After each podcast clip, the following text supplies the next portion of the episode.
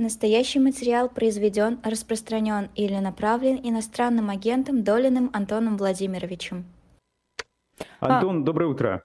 Доброе утро. Кинокритик Да, Антон Долин, видеть. а, наш гость сегодня. Это «Утренний разворот». Да, пишите ваши вопросы, кстати, пожалуйста, по кино. И не только по кино, правда же? Вот, чат в вашем распоряжении. Да, а начнем с кино. Естественно, а, иностранное кино оказалось в лидерах российского проката. Вот, собственно, это да, такие серые, серые схемы, которые мы с вами уже как-то обсуждали в эфире «Живого гвоздя». А, Несмотря на рекомендации Министерства культуры и вообще не только этого ведомства, но и других российских ведомств а, о том, что эти фильмы не соответствуют российским традиционным ценностям, россияне идут и смотрят это, это кино. Другой вопрос, конечно, как, да, эм, незаконно, но все же это делают. Вообще о чем это говорит? Вот, вот такая статистика, такой результат, он ожидаем был или нет? М, Да, это самое банальное, что могло произойти, или, говоря точнее, продолжать происходить. Собственно говоря, никаких и не было моментов и этапов в новейшей русской истории, когда а, статистически зритель м, предпочитал а, отечественное кино.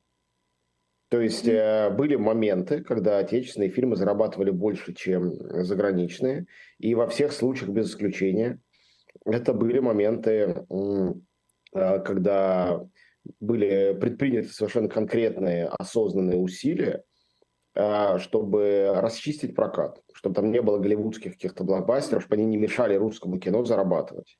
Когда у людей нет выбора, они идут на то, чтобы им показывают, ну, конечно, вообще ни на что попало, но на какие-то фильмы развлекательные вместо других развлекательных фильмов. Там, с пропагандой, например, это так ни, сразу, ни разу не сработало.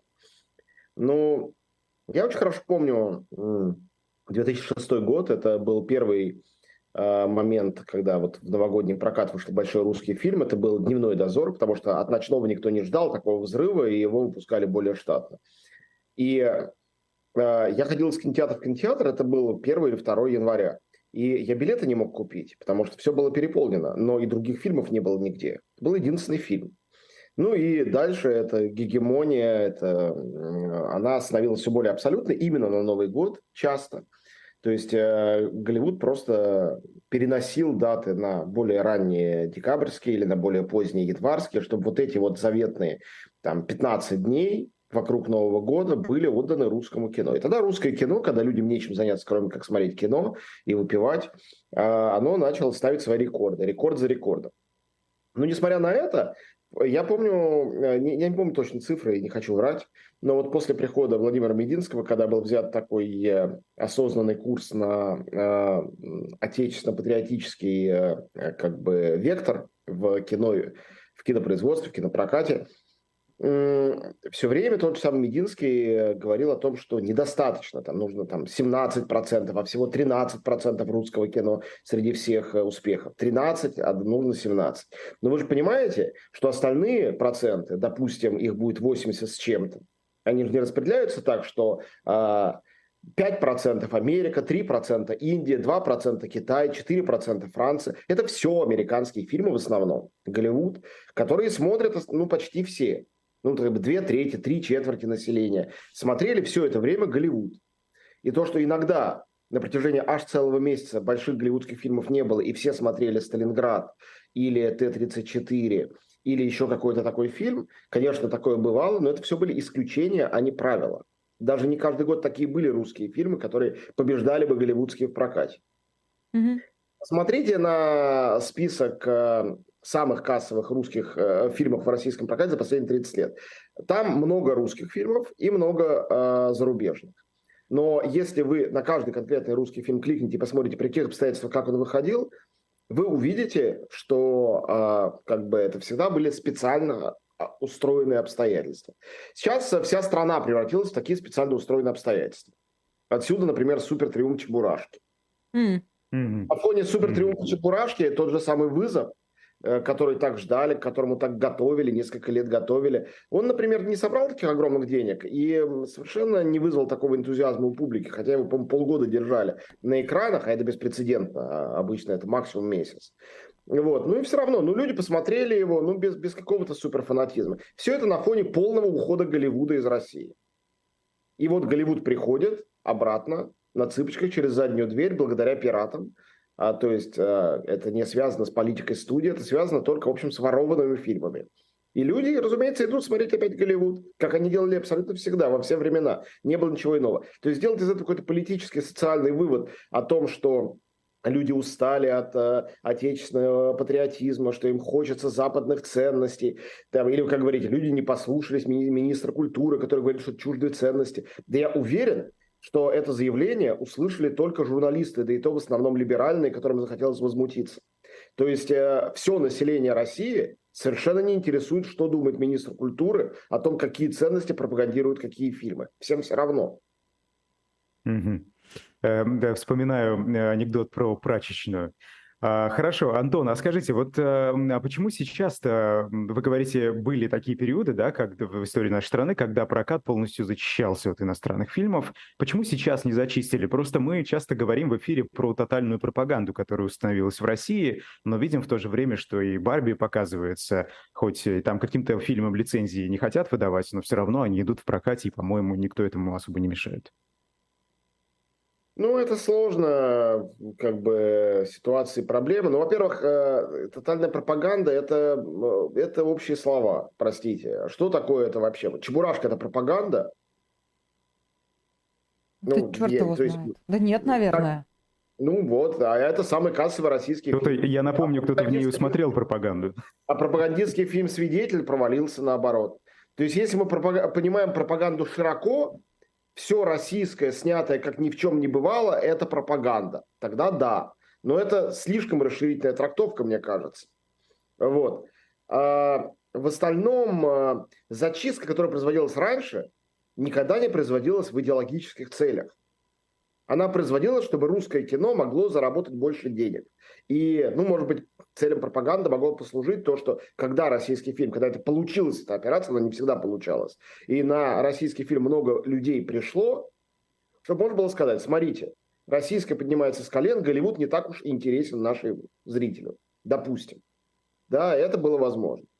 Но это не было первичной целью. Первичной целью было как бы отечественное кинопроизводство, которое всегда, и в том числе сейчас, вбухивалось кучу денег, как бы показать тем, кто эти деньги вбухивает, то есть государство, что смотрите, и у нас есть рекорды. То есть это такое, такая отчетность перед инвестором, каковым является государство.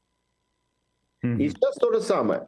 Но, еще раз повторю, публика сама, зрители, а, они идеологии, э, особенно зрители развлекательного кино, никакая идеология, кроме той, которая очень-очень незаметно через 25-й кадр в каких-то фильмах внедряется, они идеологией совершенно не интересуются, поэтому они идут на кино. Почему не защищается Барби? Потому что раньше существовала экономическая модель, ну, опять же, это, наверное, не было до конца осмысленно. Может, тот же самый Мединский так не догадался, что это так.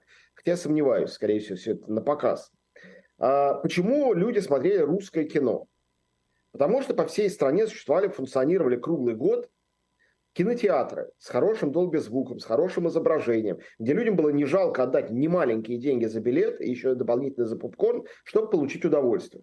Почему система этих многих кинотеатров по стране смогла появиться в нулевые годы и дальше развиваться, распространяться и хорошо существовать? Конечно, за счет регулярных поставок развлекательного голливудского кино. Отечественное кино может в год создать один, два, хорошо, три больших блокбастера отечественных, на которые люди охотно придут, не больше. Но ведь такие блокбастеры должны выходить новые, чтобы вся эта система работала каждую неделю, а недель-то 50 в году. Mm. И получается, что не будет Голливуда, не будет этого всего. И вот Голливуд ушел в начале 22 года. Его не стало. Русское кино не имеет таких мощностей для того, чтобы забивать все кинотеатры все время новыми фильмами. Чебурашку ну, ты посмотришь один раз. Но хорошо, допустим, ты такой сумасшедший, посмотришь два раза. Ты не будешь каждую неделю ходить на Чебурашку. Каждую неделю тебе нужны новые фильмы, там, Марвел или какой-нибудь там Джон Уик, какая-нибудь такая вот голливудская развлекательная ерунда. И вот ее нету. Поэтому то, что сейчас кинотеатры закрываются по стране, они закрываются. То, что бизнесы разоряются, это никак не противоречит тому, что одновременно с этим Чебурашка бьет рекорды. Mm-hmm. Потому что Чебурашек нету такого количества Чебурашек, чтобы на целый год хватило. Надо что-то показывать. А что люди, люди хотят смотреть? Как нам показывает опыт, они хотят смотреть Голливуд. Я думаю, что Министерство культуры или в ФСБ, или в администрации президента, или в Госдуме, где там это контролирующие органы сидят, они это прекрасно понимают, что негде будет показывать Чебурашку, если каким-то образом людям не дать возможность, легально, нелегально, посмотреть и Барби тоже. И поэтому, когда пираты нелегально показывают Барби, государство как бы официально это не одобряет, ну, не одобряет в том числе по простейшей причине. Потому что э, это значит одобрить показ фильма без прокатного удостоверения. Ведь нелегально, это значит, государство не давало на это разрешение. А значит, они могут не только Барби показать, но и какую-нибудь реальную крамолу. И это плохо. Но кинотеатры, они сами э, как бы себя цензурируют с удовольствием. Есть же этот чудесный казус с Барби, просто обожаемый. Это мой, мой любимый пример этого нелегального проката. Я вот рассказывал своим европейским Там друзьям. заблюрили? А, да, когда заблюрили поцелуи в щеку э, Райана Гослинга, другие мужчины его целуют в щечку, и это заблюрили, потому что это опасно. То есть закон о соблюдении авторских прав нарушается, по идее, за него можно в тюрьму сесть. И ничего страшного. А вот закон об ЛГБТ, хотя никто не пришел и не сказал, а ну-ка это заблюрите, кинотеатры сами соблюдают, потому что это закон настоящий, опасный. И это в очередной раз говорит о том, что в России всегда есть законы и законы. Одни законы можно вообще на них плевать и не соблюдать, потому что какая разница?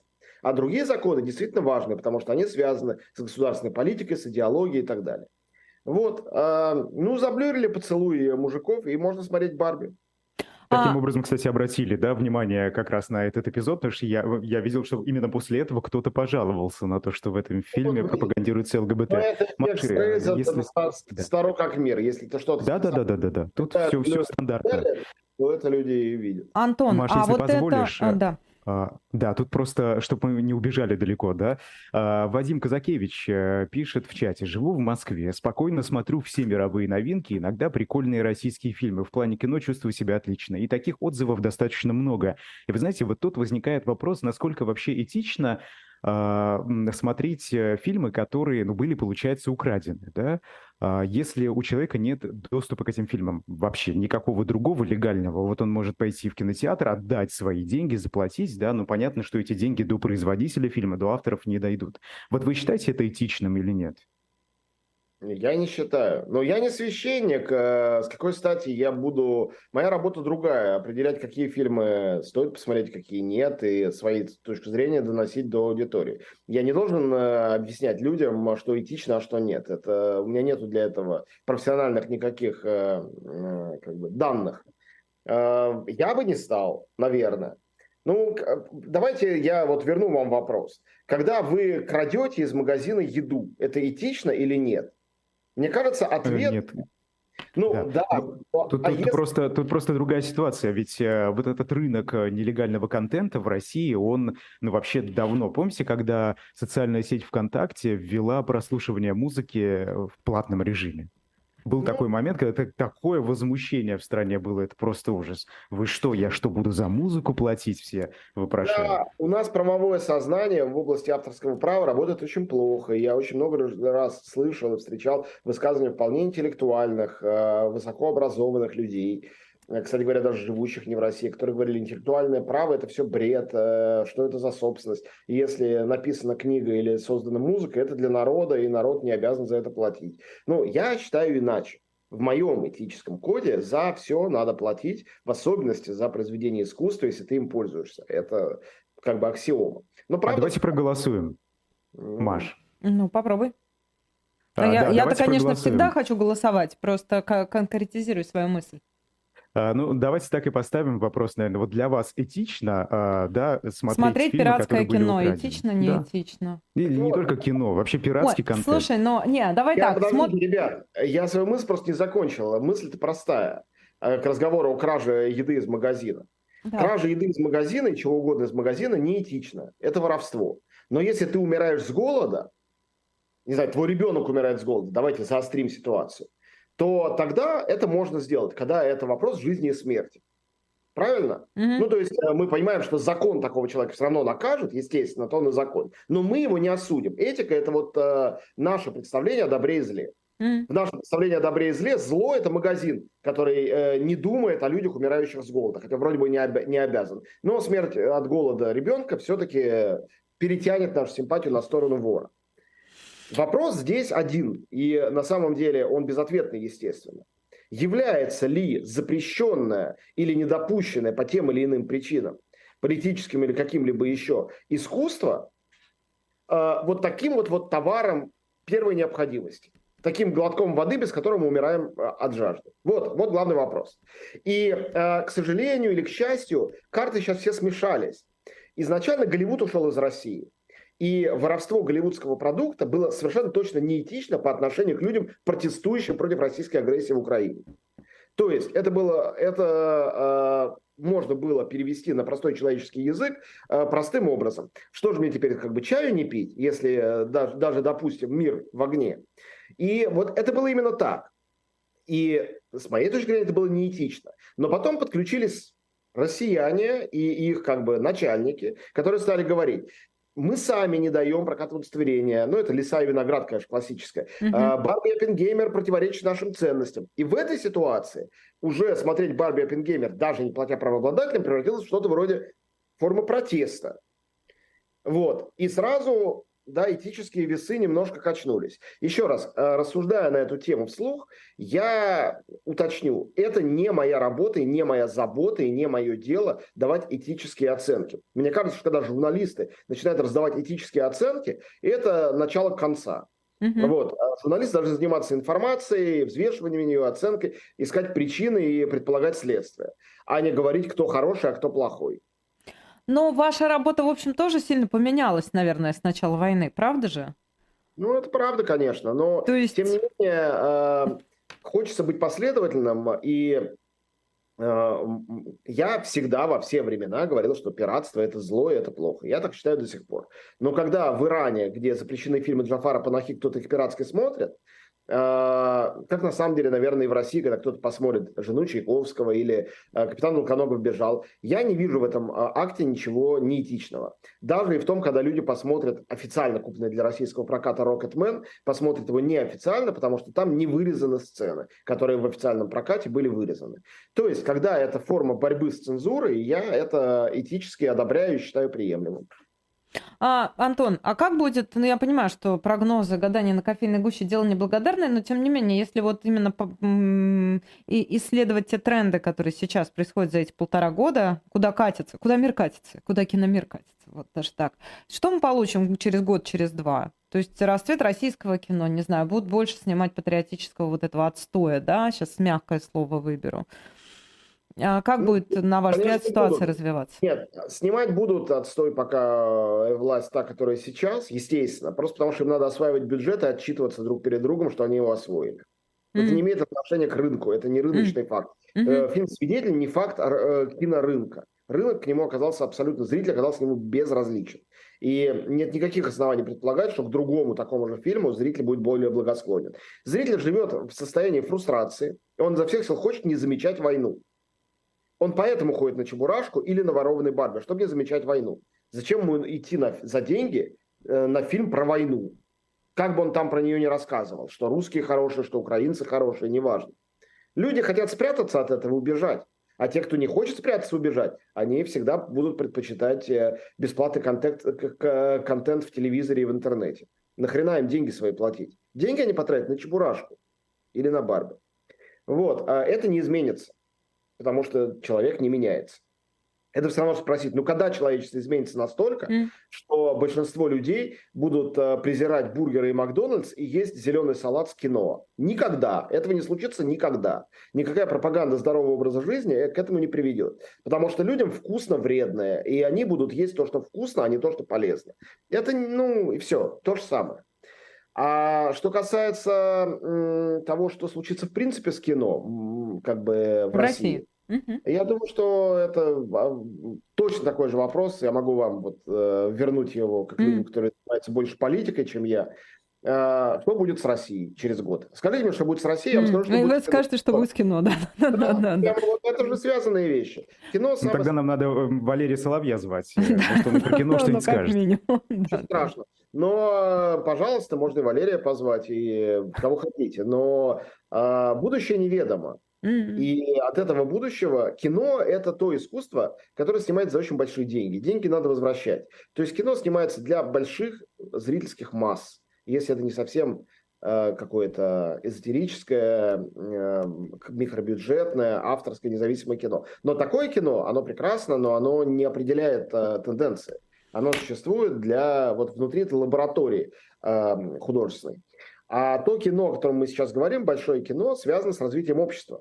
Если через год у нас все еще правит Путин в России, продолжается война, будет одно кино. Если Путин повержен э, и, э, значит, э, президентом стал Навальный, будет другое кино. Если Путин э, ушел в отставку, президентом стал Кадыров, будет третье кино. И, э, ну, как бы, это напрямую все одно от другого зависит, и невозможно делать вид, что это независящие вещи. То, что сейчас весь мир смотрит, условно говоря, там, «Стражи Галактики 3», а Россия в это время смотрит фильм «Запалыча», это же не какие-то художественные тенденции к этому привели, правда? Это потому что война. Не будет войны, будет иначе все. А, кстати, да. вот вопрос у меня по финансированию. Был же, по-моему, даже прецедент э, в российском кинематографе. А вообще каким-то образом а, режиссеры, продюсеры, киностудии, они обязаны отчитываться за деньги потраченные, если, допустим, фильм действительно не собрал? Это очень сложная система и очень интересная, кстати говоря. И э, мы в двух словах ее здесь не сможем обозреть. Но с того момента, как государство, э, как был основан фонд кино, потом его подмял под себя Минкульт, как государство стало, скажем так, системно финансировать кино в России, отечественное. С этого момента это все время плавало и менялось. Сначала были установлены э, студии мейджоры, так называемые, то есть по принципу голливудских мейджоров, где-то там Warner Brothers, Universal и так далее – вот, 20th а, а, Century Fox, не принадлежащий Диснею, а, сделали такие же, там, не знаю, СТВ, 3Т, там, самые большие студии. И им больше давали деньги. Потом деньги стали давать независимым, так называемым, то есть всем остальным тоже. Вот. Суммы менялись от года к году. Распределение сумм тоже. И всегда с самого начала были деньги невозвратные, а были возвратные. Mm. То есть невозвратные – это государство действует как продюсер. Оно решает, что этот фильм нашей стране нужен. И оно вкладывает деньги, чтобы фильм был снят. Ну, если люди на него не пойдут, тем хуже. Но они не будут сами, являясь нанимателями этих режиссеров или продюсеров э, исполнительных, которые делали фильм, они не будут э, в суд их тащить. Угу. А есть, когда государство выступает как инвестор. Это деньги возвратные. Правда, там нет никаких процентов, еще чего-то. Государство дает деньги кому-то, а ты их потом возвращаешь, когда твой фильм успешно в прокате. Я знаю всего 2-3 случая, возможно, их были десятки. Вот, когда, ну вот, например, это были, по-моему, а, какие-то три мушкетера Сергея Жигунова, когда государство давало деньги, фильм проваливался, государство шло в суд, требовало отдать деньги. Я даже не знаю, чем этот случай кончился. Отдаются они в результате или нет. Если конвертация денег как бы возвратных в невозвратные, да, что государство махло рукой и сказало, ладно, прощаем тебе, я тоже не знаю. Почти уверен, что такие случаи есть. Знаю, как человек, заседавший в экспертном совете фонда кино, что были случаи, когда государство очень просило фонд кино выделить деньги, эксперты были против, а государство все равно их выделяло. То есть э, с каждым фильмом своя ситуация. Mm. И э, когда люди, насмотревшиеся Бэткомедиан, еще и думают, что государство дало деньги, это значит, государство полностью финансировало, почти всегда государственные деньги это было там 10-20% бюджета, то есть меньшая часть. Речь не идет о том, что государство полностью заказало и произвело фильм. Ну, может быть, иногда и так бывает, но очень по-разному. Вот, э, так что там черт ногу сломит. А потом, когда государство дает свои деньги фильму, производимому Первым каналом, а Первый канал это тоже как бы часть государства, только другая, то как мы в этой ситуации считаем процент денег государства? Вообще непонятно. А Первый канал и Второй канал одни из главных продюсеров были в последние да. годы. Угу, угу. Понятно. А можно я понижу по интеллектуальную да. планку нашего разговора, пожалуйста, временно? Попробуй. У тебя целых пять минут на э, это. Мы, мы тут, мы тут вначале говорили планку. о том, как показывали Барби и Опенгеймер э, в кинотеатрах. И вот, собственно, один из кинотеатров Москвы а, обозвал эти фильмы так. Барби – быстрые свидания, а Опенгеймер – дубак. Вопрос у наших слушателей. А, э, вы смотрели эти фильмы, да? Э, почему? Почему «Быстрые свидания» и «Дубак», на ваш взгляд? Я думаю, никакой связи с фильмами нету. Я думаю, что это связано... А, давайте я задам вопрос тем, кто задает этот вопрос. Они сами под этими названиями фильмы смотрели в кинотеатрах или только смешную новость прочитали в интернете? Ну, я подозреваю ответ. А, потому что, вообще-то говоря, я... Меня не надо об этом спрашивать. Я в России больше полутора лет не живу. Я ни одного пиратского э, сеанса сам в кино не смотрел, даже в научных целях.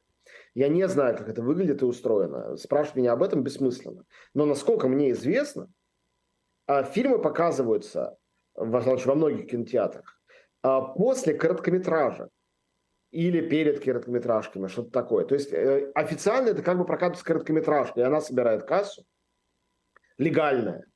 А э, Оппенгеймер трехчасовой к ней показывается как киножурнал. Когда-то вот киножурнал, mm-hmm. как, как трейлер-блок. Понятно, да? Mm-hmm. Поэтому, например, короткометражка называется «Дубак», а к ней приклеен Оппенгеймер. Это не потому, что Оппенгеймер так переназвали. Вообще акция переназывания, конечно, можно здесь долго рассуждать, вновь повышая интеллектуальный э, значит, градус нашего разговора. Можно рассуждать э, э, о магическом, сакральном смысле названий, переназываний, переименований, переименования как присвоение. Это все интересная тема, и этим магия занимается со времен первых экзорцистов, которые искали имя дьявола для того, чтобы его изгнать. Но в реальности я думаю, что здесь это просто э, обычный способ э, за каким-то фасадом, ничего не значащим названием, спрятать тот фильм, который на самом деле показывается нелегально.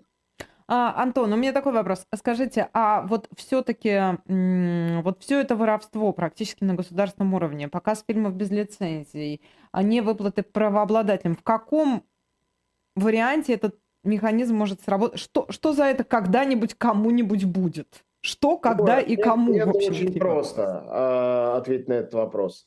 Значит, э, российское государство, если оно увидит в этом для себя опасность, а оно может, потому что оно видит опасность во всем, что оно напрямую не контролирует. И Минкульт говорил, что не поощряет э, э, пиратские показы. Другое дело, что пиратам это пофиг. Угу. Но если будет не Минкульт, если включится МВД и ФСБ, то тогда накажут и прикроют эту лавочку в две минуты, если захотят и будет пиратство, как, как и раньше, только в интернете, торренты и прочее. Это... А, угу. а в долгой перспективе, ну, мое мнение, тут, опять же, тут я вхожу на зыбкую почву прогнозов на будущее. Я очень не люблю на этой почве находиться, очень не, не, не, неуютно. Угу. Но все-таки я это сделаю на пол, полминуты. А, когда-нибудь война кончится. И Голливуд в Россию вернется обязательно. Почему я так в этом уверен? Потому что Россия это 140 миллионов человек. Это очень большой рынок, огромное количество зрителей.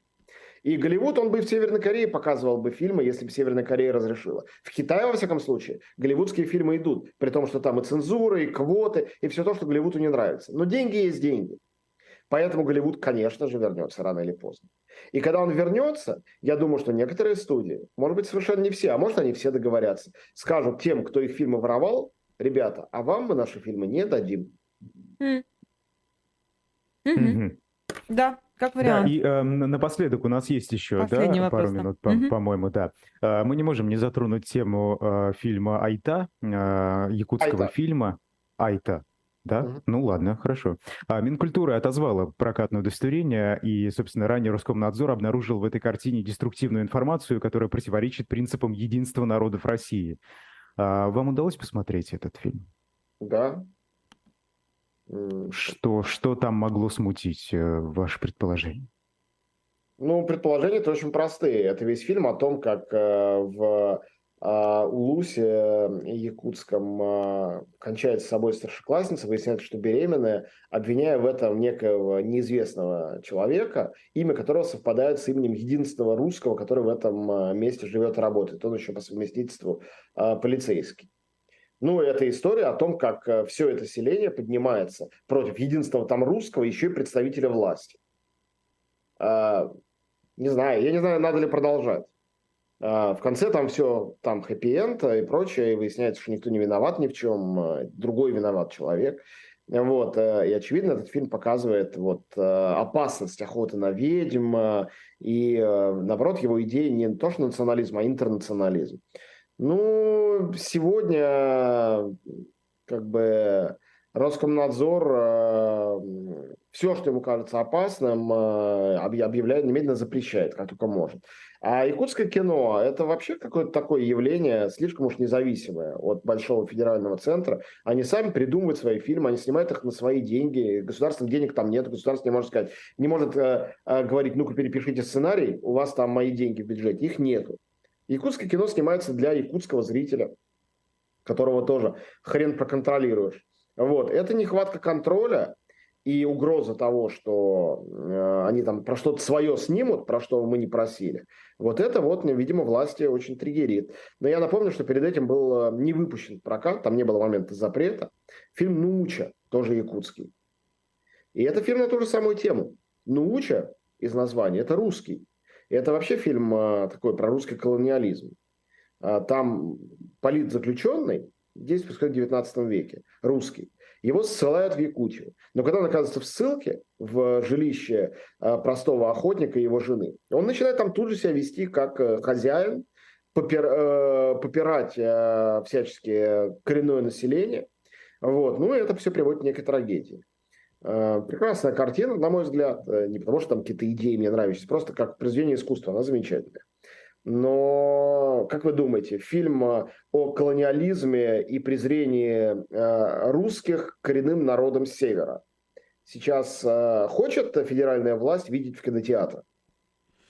А мы наблюдаем какой-то особенный, какой-то креативный всплеск в Якутии или вообще региональное кино становится в этом смысле более ярким и интересным зеркалом российской действительности? Не хочу никого обидеть, но вопрос опоздал лет на 10. Э, в Якутии вот именно примерно на протяжении этого времени снимается прекрасное, самое интересное сейчас в России кино, и авторское, и коммерческое. Этот бум давно состоялся, даже Ксения Собчак успела о нем сделать э, специальный свой фильм для своего канала. Вот. Э, и нет ни в одном другом российском регионе, везде есть попытки, снимаются какие-то фильмы, но того, чтобы был свой рынок для фильмов на местном языке, со своей системой жанров, со своей системой звезд, такое есть только в Якутии. Классно. Никого не обидели. Спасибо. Спасибо большое. Антон Долин, кинокритик, э, был с нами на связи. Спасибо большое, Антон. А, давайте